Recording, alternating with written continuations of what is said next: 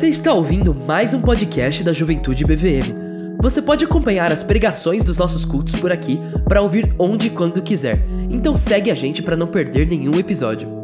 Além disso, não se esqueça de acompanhar a nossa página do Instagram, JuventudeBVM, para ficar sabendo de tudo que acontece na nossa juventude. Aproveite e que Deus te abençoe.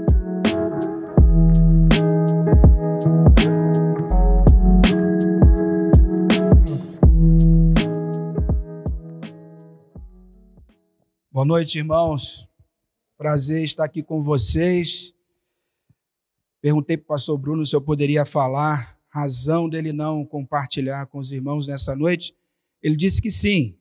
Talvez, acho que alguns já saibam, mas o nosso colega, pastor Bruno, pastor da juventude, ele precisou extrair um dente de leite, ou melhor, um siso. E virtude, dois, dois e razão pela qual ele não pode falar, não está podendo falar. Então, eu espero nesta noite ser a boca de Deus no lugar do pastor Bruno. Espero poder aqui compartilhar com os irmãos o que Deus colocou no meu coração essa semana. É interessante que às vezes a gente fica pensando num assunto, num tema, e a gente pensa que aquele tema é, é uma devocional. Em alguns momentos eu penso assim, talvez acho que outros pastores e colegas aqui, jovens, podem pensar da mesma forma. Aquela coisa de que você faz uma devocional, um estudo, e você diz, esse eu guardo para mim, tipo, acho que não é para compartilhar com ninguém. É, é para mim isso aqui.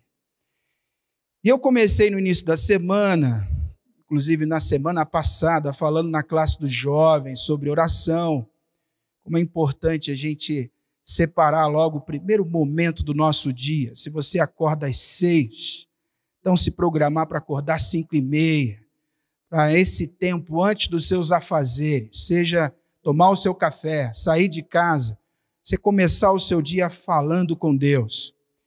E lá nos jovens eu compartilhei na EBD Lembrando que há vários salmos que apontam nessa direção, e o próprio Senhor Jesus, no Evangelho de Marcos, em outras, outras passagens também no Novo Testamento, a gente encontra Jesus se retirando, saindo para orar, e isso acontece, na maioria das vezes, de madrugada, e alguns vão lá chamá-lo, tipo, mestre, vamos lá, que tem gente esperando para o Senhor curar e para o Senhor né, é, ministrar o coração deles fato de que a gente precisa sempre buscar o nosso tempo a sós com Deus.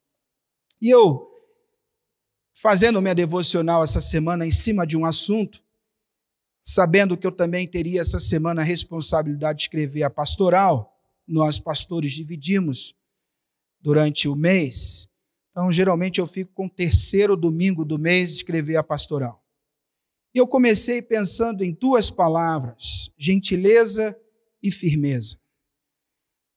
Isso porque nós sabemos que a atitude eh, do crente, do indivíduo, é ser gentil com as pessoas.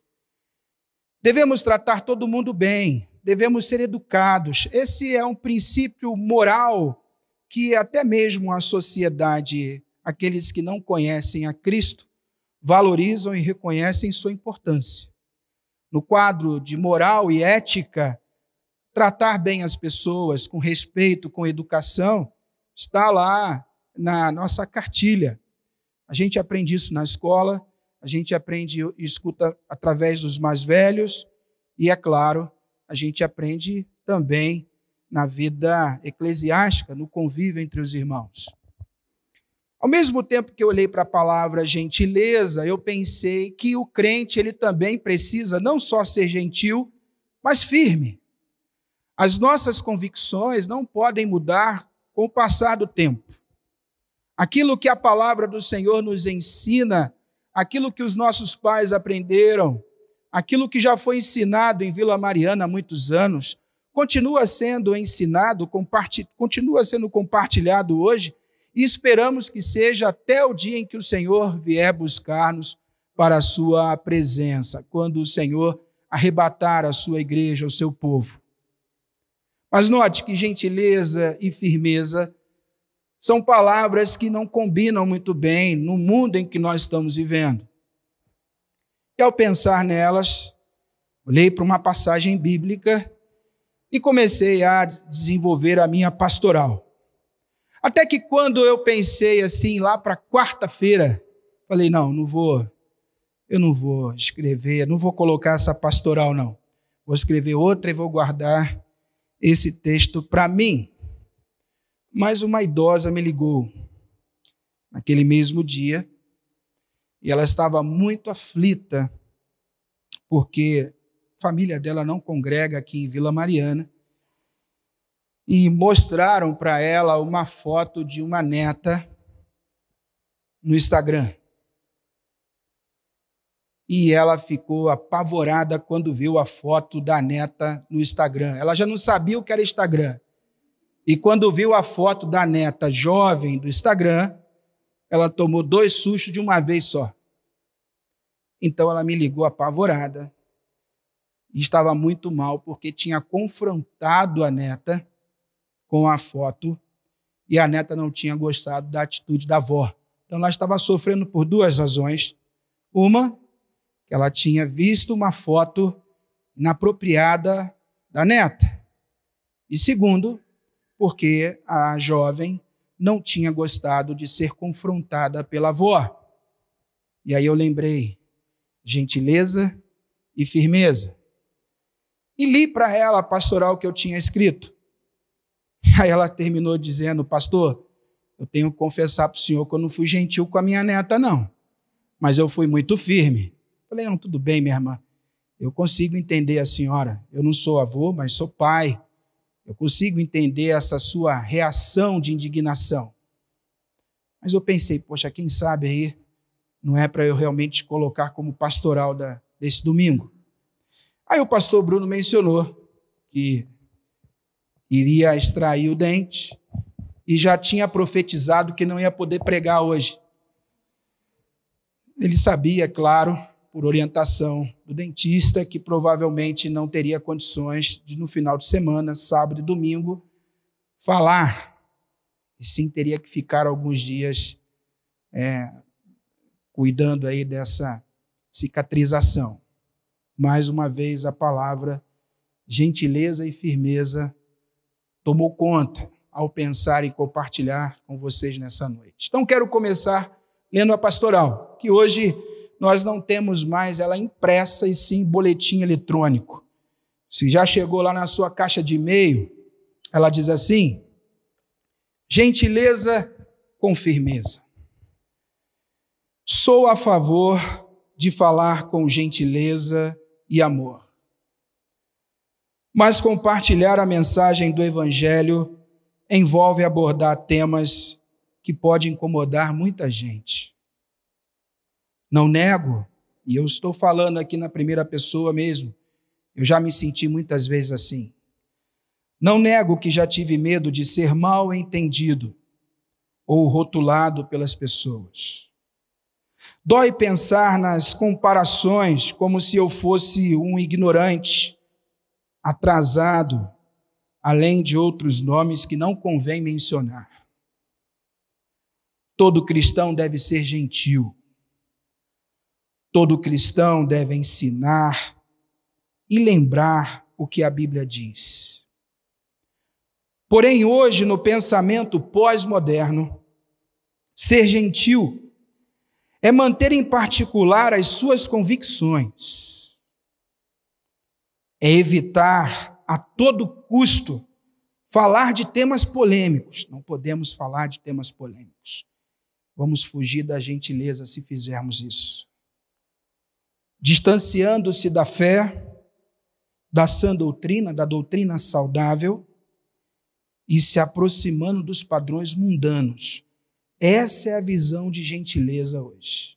Se aproxima dos padrões mundanos, coloque de lado sua fé, seus princípios, porque isso não é gentileza na visão dos de fora. Concluindo, todavia, não é gentileza deixar de alertar os que estão cegos, e caminham em direção ao precipício. Ser gentil não é ser covarde ou indiferente com as pessoas ao nosso redor. Que a nossa gentileza esteja sempre acompanhada da firmeza na palavra de Deus. Eu tenho mais tempo, pastor Bruno, para pregar? Tenho. Então vamos orar, pensar sobre isso. Deus Todo-Poderoso, graças te dou por estar aqui com estes jovens, ver o meu filho aqui também, que alegria, Pai, compartilhar da tua palavra com esses irmãos, de estar aqui lembrar da minha época, da minha juventude, de pessoas que o Senhor usou para me discipular, me encorajar. Peço a Deus que esses irmãos experimentem esta bênção de terem amigos e irmãos gentis e firmes. Que haja firmeza, Senhor, da nossa parte. Jamais venhamos negociar com a tua palavra viva e eficaz, eterna, verdadeira. Que possamos, ó Deus, claro, tratar todos com maior educação, respeito, carinho, mas nunca negociarmos nossas convicções pautadas na palavra do Senhor, o que aprendemos, o que recebemos. Mesmo com todas as mudanças neste mundo, com todas as polêmicas, que nada, Senhor, venha tirar de nós o foco e as convicções que nós temos pautadas na tua palavra. Nos encoraje nesta noite, ó Pai. Peço pela saúde do pastor Bruno, pela recuperação do teu servo. Peço por cada jovem aqui nesta noite que o Senhor guarde e peço que o Senhor use a minha vida compartilhar a tua palavra. É no nome de Jesus que eu oro e a ti mais uma vez agradeço, Senhor. Amém. Poderíamos usar várias passagens bíblicas para pensar nesse tema. Mas aqui eu escolhi, gostaria de dividir com vocês nesta noite, está lá no Evangelho de João, capítulo 15, versículo 17 ao versículo 21. Nesta passagem, Jesus declara: Este é meu mandamento. Amem uns aos outros. Se o mundo os odeia, lembrem-se de que primeiro odiou a mim. O mundo os amaria se pertencessem a Ele, mas vocês já não fazem parte do mundo. Eu os escolhi para que não mais pertença ao mundo e por isso o mundo os odeia. Vocês se lembram do que eu lhes disse? O escravo é maior do que o seu senhor? Uma vez que eles me perseguiram, também os perseguirão.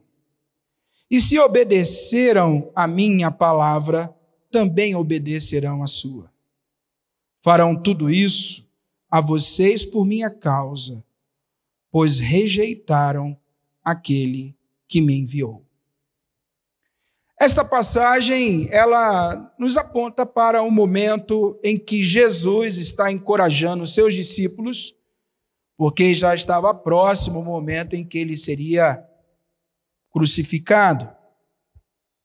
E Jesus então começa lá no versículo 17, lembrando que eles deveriam desenvolver uma atitude de amor.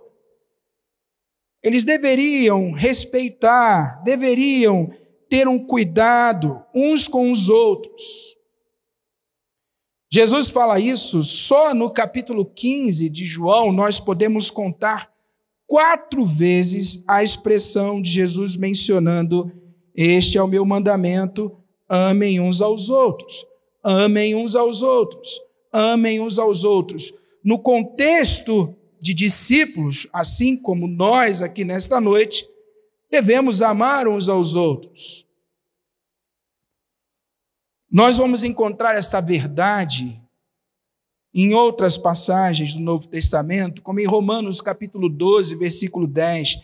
Em Efésios capítulo 4, nós vamos encontrar três vezes Jesus, a palavra do Senhor, o apóstolo Paulo mencionando sobre o amor de uns para uns para com os outros. 1 Pedro, tanto no capítulo 1, capítulo 2, capítulo 3, capítulo 4, vai falar sobre esse amor que nós devemos ter uns para com os outros. E é muito legal perceber isso. Porque mesmo que se você fosse odiado pela maioria, mesmo se lá fora, pensando num, no que Jesus fala a respeito do mundo, e ele está aqui mencionando uma massa de incrédulos. O mundo que Jesus menciona no capítulo 15 é a massa. Mesmo que esse mundo odiasse você, se é que odeia você, e nós vamos ver algumas razões que pode realmente te odiar, isso, na verdade, deveria até acontecer.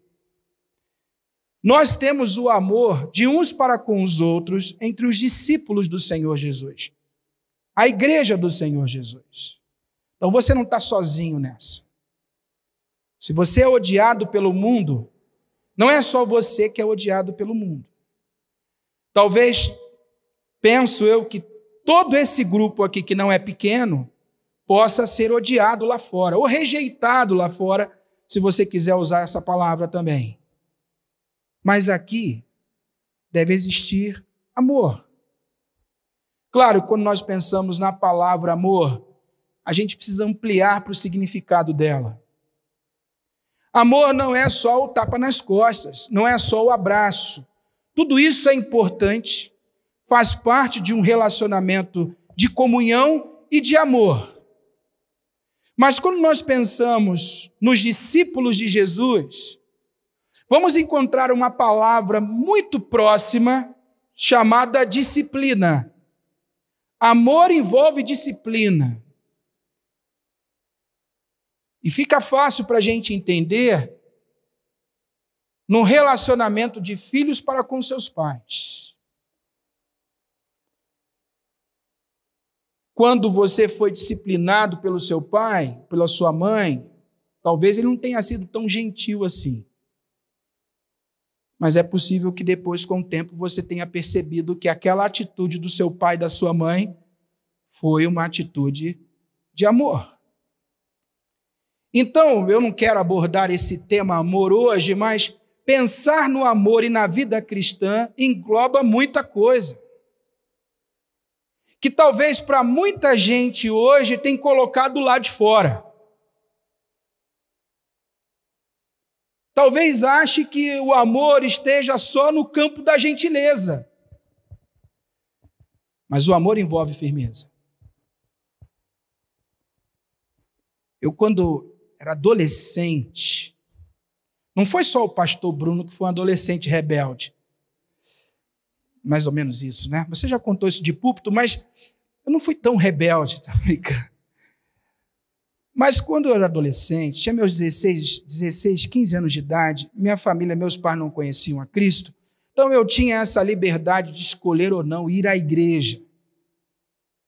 E aqui na Zona Leste, na ZL, tinha uns primos, eles iam para lá em época de férias, mais velhos eu era adolescente, eles já eram jovens, tinham carro, chegavam lá de carro. E chegar no Rio de Janeiro de carro, você adolescente, é um prato cheio, assim, pensar em domingo, para que, que eu vou na igreja, se eu posso ir outras vezes, eu tenho que cuidar desses meus primos no Rio de Janeiro, eu tenho que levá-los para conhecerem as praias do Rio de Janeiro. E eles iam lá para o Rio, para a minha cidade, ficavam às vezes até mais de um mês. Mas na igreja onde eu congregava, que era uma igreja grande, é grande, duas semanas era o suficiente para alguém atrás de você. Agora, por favor, não quero colocá-los em situação aqui constrangedora. Eu vivi isso quando, quando adolescente. Faltava dois domingos, numa época em que não tinha celular nem WhatsApp, a campainha já tocava. Era um adolescente que estava indo amando para saber por que, que eu não tinha ido na igreja.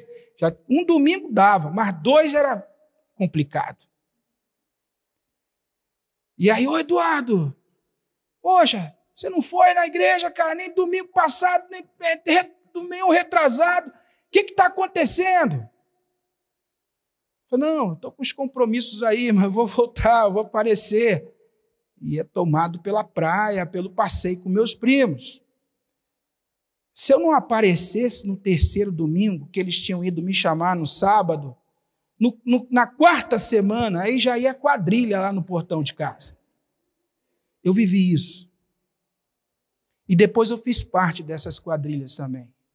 Juntava três, quatro, cinco no portão.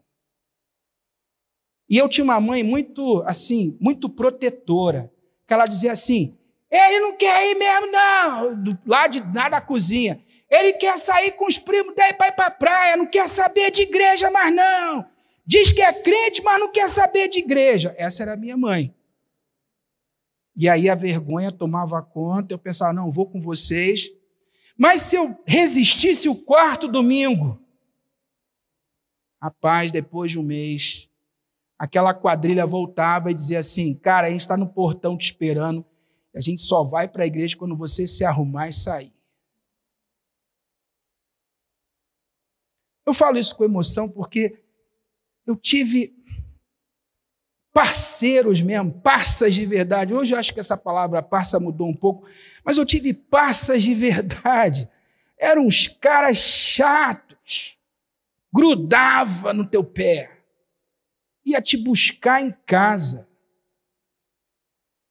E quando eu entendi isso, eu comecei a fazer a mesma coisa.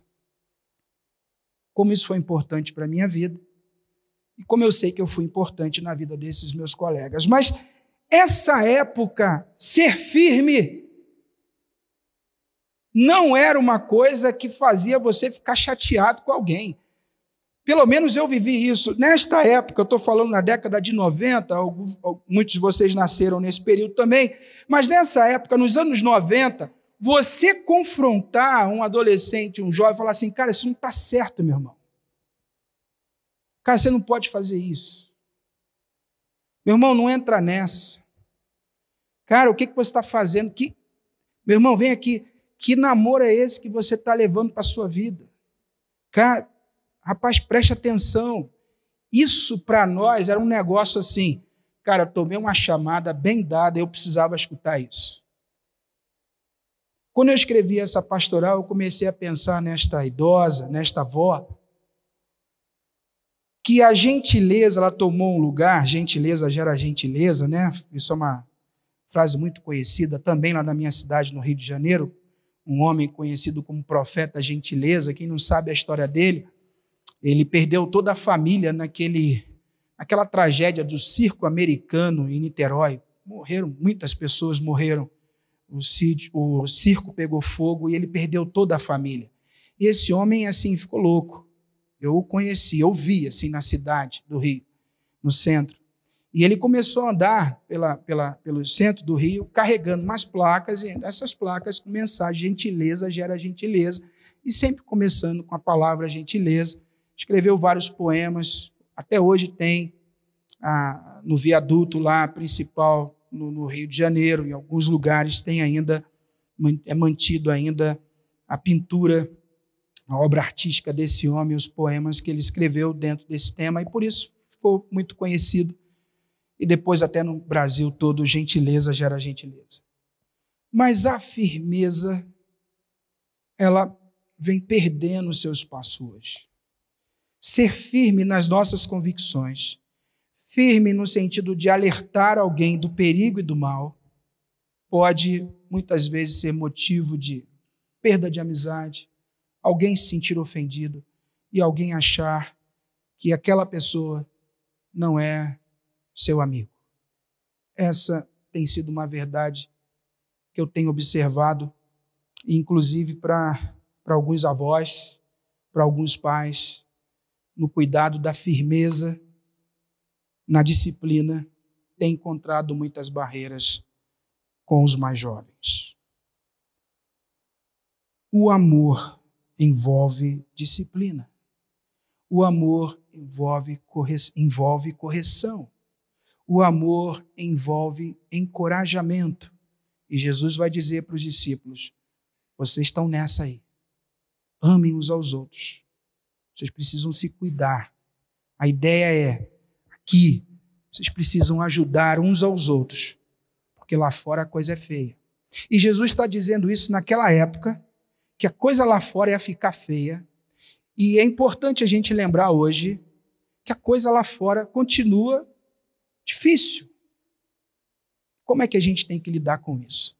Olha a presença do ódio da do que Jesus menciona no versículo 18. Olha o que, que ele diz aí no versículo 18. Se o mundo os odeia, lembre-se de que primeiro odiou a mim. Irmãos, Jesus está alertando esses seus discípulos já momento em que se aproximava a sua crucificação, e ele está lembrando aos seus discípulos que o mundo odiava, odeia, porque nós pertencemos a Jesus. Somos rejeitados porque somos de Jesus. Agora, por que que o mundo rejeita Jesus? Você já fez essa pergunta? Que momento você olha assim e fala assim: olha, nós somos é, odiados pelo mundo, pela massa, mundo massa, incrédulos, pessoas que não conhecem a Deus, somos odiados pelo mundo porque eles odeiam a Jesus. Agora, por que, que o mundo odeia Jesus? É uma pergunta importante para a gente responder, pensar.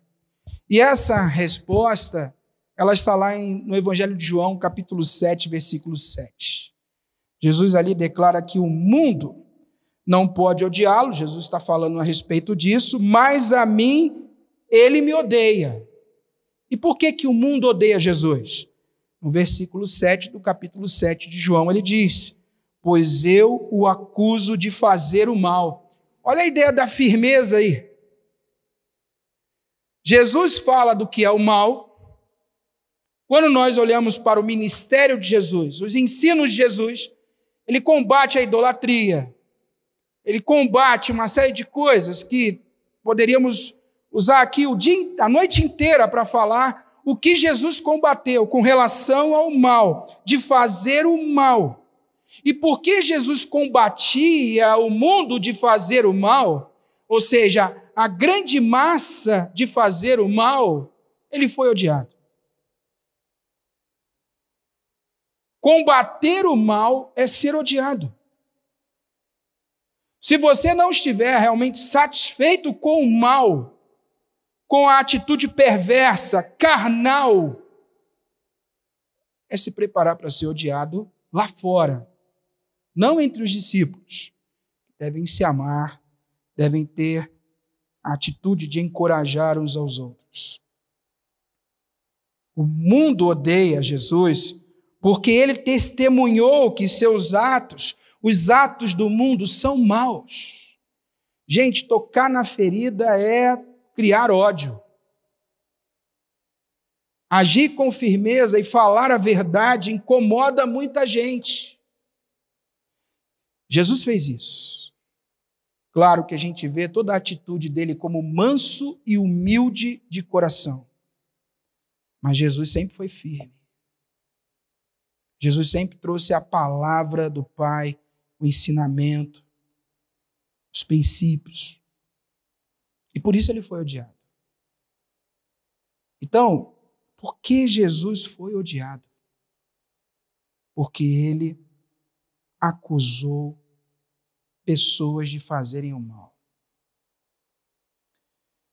E quando a gente fala, olha, isso não está certo, a gente corre o mesmo risco de, assim como Jesus, ser odiado. Se a gente pensa que ser gentil é, não, tudo bem. É cada tem uma ideia, cada sentença e uma cabeça, eles lá, eu aqui, é problema deles, não é meu.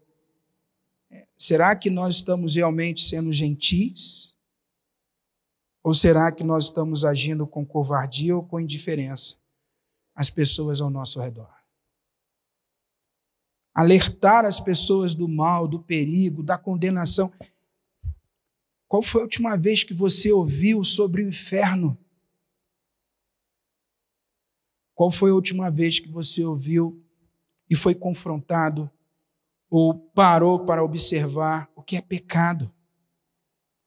A ideia, a ideia de gentileza tem tirado a palavra pecado. A ideia de gentileza tem tirado o, o, a exortação, o encorajamento entre os irmãos em Cristo.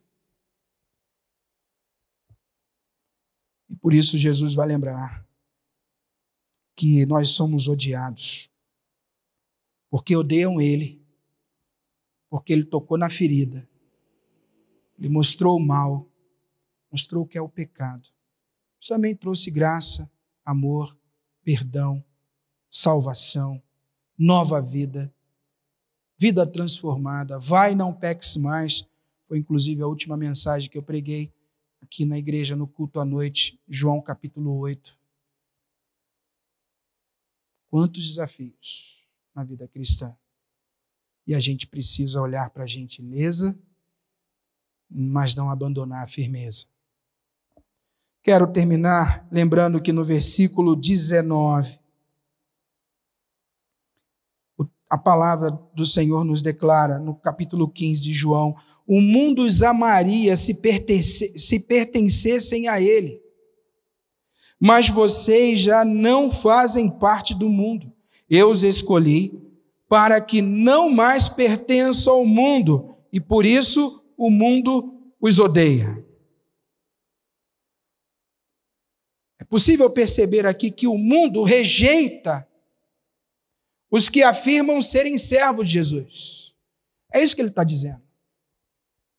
É isso que Jesus está nos mostrando. Se você falar, eu sou desse mundo, eu, eu curto tudo isso, eu abraço tudo isso, tudo que está sendo colocado, tudo que está sendo apresentado está certo, o mundo vai te amar.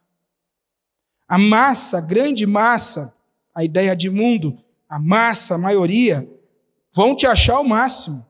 Como Jesus diz no versículo 19, o mundo vai te amar, porque você pertence a ele. Mas vocês já não pertencem a esse mundo. Vocês não fazem parte desse mundo. Nós somos, na cabeça de muita gente, alienígenas. Alienígenas. Se você falar que você espera um relacionamento, um namoro de Deus, é alienígena. Você não é desse mundo. Se você falar que você trabalha, que você estuda, para fazer do seu trabalho, do seu estudo, do seu sustento, servir na obra do Senhor, vão te chamar de alienígena e que você vai. É, é alguém que sustenta pastor também, vamos falar isso. Você mantém aí os pastores é, numa situação boa, vai dar dinheiro para o pastor e você é louco pensar assim. Já pensou que, já, já observou que o que você faz, se você não é desse mundo, vamos, vamos, vamos lembrar isso. Se você não faz mais parte desse mundo, a sua formação acadêmica, você ter passado no vestibular, você começar os seus estudos, terminar os seus estudos, tudo isso vai fazer parte de uma obra missionária, porque se você é desse mundo, não. O propósito é outro. Mas se você não faz mais parte desse mundo, aquilo que Deus te deu, a formação que você recebeu, é onde você diz: Senhor, é aqui que eu quero ser usado por ti. Me coloca nesse campo onde o Senhor vai me usar. Eis-me aqui, me envia, Senhor. Eu tive duas experiências no ministério assim. No meu primeiro ministério foi um jovem. Ele chegou para mim e falou assim: Pastor, naquela época, gente, início, meu Mateus não era nem nascido ainda, 1999. Chegou um jovem para mim, eu, eu, também era jovem, tinha 24 anos, no início do meu ministério, recém-casado com a mãe desse menino, Ana, linda, sempre linda. e no início do ministério. Aí um jovem chegou para mim e falou assim: Pastor, eu queria que o senhor orasse por mim. Eu falei: Por quê? Eu estou com o propósito de comprar um carro. Cara, eu, nem carro eu tinha. Eu tinha uma moto que o meu sogro, o avô desse, desse menino, dessa minha benção, meu primogênito, todo dia ligava para mim, e naquela época a ligação era cara interurbano do Rio para São Paulo, dizendo que eu deveria vender a moto para comprar um carro. E depois eu fiz isso, é claro. Principalmente quando a mãe dele ficou grávida dele. Mas é, eu lembro que esse jovem chegou para mim e falou: Pastor, quero comprar um carro. Ora comigo, pastor, para comprar um carro. Eu falei: Vou orar, cara. Vou orar sim. Mas por que, que você quer comprar o carro? Quero usar na obra. Dagoberto, né? Quero usar na obra. Aí eu falei, cara, vamos orar duas vezes. E aí eu comecei a orar com esse jovem, ele trabalhava numa, numa indústria, batalhador, tinha seus 18 anos, novo, tinha acabado de pegar a carta, que vocês chamam de carta, né? Carteira de motorista. Aí o pai foi lá e ajudou a comprar o carro. O menino comprou um golzinho, aquele golzinho quadradinho, sabe? Bacana. Ele chegou e falou: Pastor, olha o carro aqui. Aí eu cobicei. Falei: Por que, que esse carro, Senhor, por que, que o Senhor não deu para mim? Deu para ele está começando a vida, né? Mas eu fui lá e orei com o rapaz, agradecendo. Ele pegava a chave, tremia, segura aqui, pastor! Vamos dar a volta, pastor! E andando no gol da cidade, fazendo aquela festa. Falei, meu irmão, para ali no mercadinho que eu tenho que comprar ali um quilo de feijão, tenho que comprar um negocinho, comprar um frango para levar para casa tal. Aquela festa. Passou o mês, o menino sumiu da igreja. Eu não sei, ele pegou o carro, foi para muito longe, que ninguém achava o jovem. Desapareceu o jovem, desapareceu. Aí no Rio de Janeiro, depois de cinco anos, fui pastorear uma igreja no Rio de Janeiro. Lá fiquei dez anos. Aí veio um outro jovem. Pastor, eu quero comprar um carro. Fiquei apavorado. Comecei a tremer. Para que, que você quer comprar um? Para usar na obra, pastor. Eu vejo essas senhoras aqui, esse, esses idosos vão para casa a pé. Eu quero poder pegar, colocar esses idosos no carro, deixar em casa. Eu falei, irmão, não tem coragem de orar, não. Já tive uma, uma decepção muito grande. Não, pastor, me ajuda a orar. Eu falei, vamos orar. E orei. Aí comprou um Corsinha. Ódio, um diminutivo, Corsinha. Não era o gol bonitinho do outro menino novo, não. Corsinha caidinho, os pneus meio carequinha descascando, meio assim, lataria meio judiada, rapaz. Você entrava ali, né? Para sentar, você sentia uma mola assim ali pegando. Mas não é que ele fez isso, cara. Aquele corsinha caidinho dele, ele fazia questão de encher o carro de gente e levar para casa. Ele fez realmente o que estava no coração dele. Eu pensei, esse cara não é desse mundo. Ele não comprou um carro para ele. Ele comprou um carro para abençoar pessoas. Ele fez o que Jesus diz aqui no, no versículo 19. O mundo amaria se ele pegasse o carro, juntasse uma galera para beber no final de semana, para encher a cara. Mas como ele não é desse mundo, ele é um alienígena de pegar os idosos e levar para casa numa manhã de domingo, domingo à noite.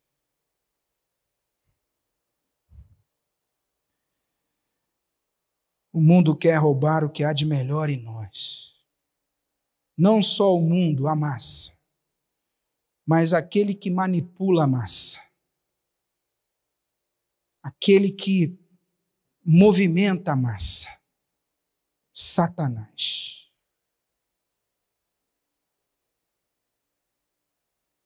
Assim o mundo age. E assim Satanás age. Tirar a ideia de que um pastor de jovens, um pai, uma mãe, uma avó, que por mais que talvez a foto seja não tão absurda assim para os dias de hoje, mas roubar a autoridade de presbíteros, de adultos, de homens e mulheres que já levaram muita pancada nesta vida e que com firmeza quer alertar vocês mais jovens, filhos, ovelhas, do perigo. Sabe o que, que o mundo está dizendo? Esse pessoal não é gentil com você, não. Faz o que você quer. Seu corpo, suas regras. Sempre gentis, sempre amorosos, sem negociar, sem abrir mão da firmeza que nós devemos ter alicerçada, firmada na palavra de Deus. Quero terminar encorajando você nessa noite a agradecer, agradecer de todo o coração se um dia alguém te deu uma chamada em Cristo Jesus. Se isso nunca aconteceu, peça a Deus para Deus usar alguém.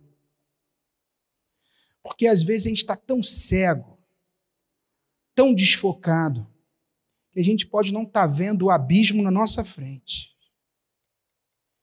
E Deus, ele é, ele é soberano e é criativo. Deus usa pessoas assim, às vezes você nem imagina. Assim como usa uma mensagem que você não esperava ouvir aquela mensagem. Assim como usa um irmão, uma irmã, para lhe falar algo ou, ou trazer um problema que você está vivendo aquele problema. A gente não compartilha mais. A gente não fala mais. Olha, eu estou precisando. Você pode orar por mim, que a minha situação está crítica. Você pode orar por mim, que eu estou com a minha fé abalada.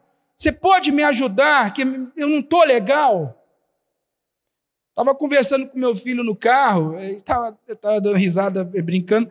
A gente, olha, eu não estou aqui para dizer que é certo, que isso é errado, mas tem muito TikTok, tem muita coisa, muito vídeo. Mas o olho no olho, a chacoalhada, meu irmão, isso é para a vida. Isso pode tirar você de uma cilada mesmo. Pode livrar você da morte pode livrar você de um problema de anos, de, de décadas. Pode tirar você de, de uma situação, de um lamaçal, que é uma areia movediça que quanto mais você tenta sair, mais você afunda. Tem alguém que já passou por ali e diz: olha, aquilo ali é furada. Tem alguém que Deus está usando para dizer: sai dessa roubada. E o mundo que jaz do maligno esse está dizendo para você: embarque nessa. Mas Jesus vai nos lembrar que assim como odiaram ele, seremos odiados, rejeitados, alienígenas. Alguns, muitos alienígenas. Com certeza, menor do que a grande massa lá fora mas que, como os discípulos de Jesus, amam uns aos outros. E os lá de fora, mas não negociam a fé. Continuam firmes. São gentis, mas voltam para a faculdade, encontram os seus amigos e, com firmeza, não negociam o que sabem que é verdade o que Deus quer para a nossa vida. Deus abençoe a vida de vocês, jovens. Estar aqui nessa noite, bom para mim, faz perceber a graça de Deus, a misericórdia na minha vida. Porque Deus usou jovens para que eu não me desviasse, para que eu não desistisse. E isso foi bom, foi ótimo, foi o melhor. E eu espero que vocês tenham amigos assim amigos, discípulos assim. Deus abençoe. Obrigado, pastor.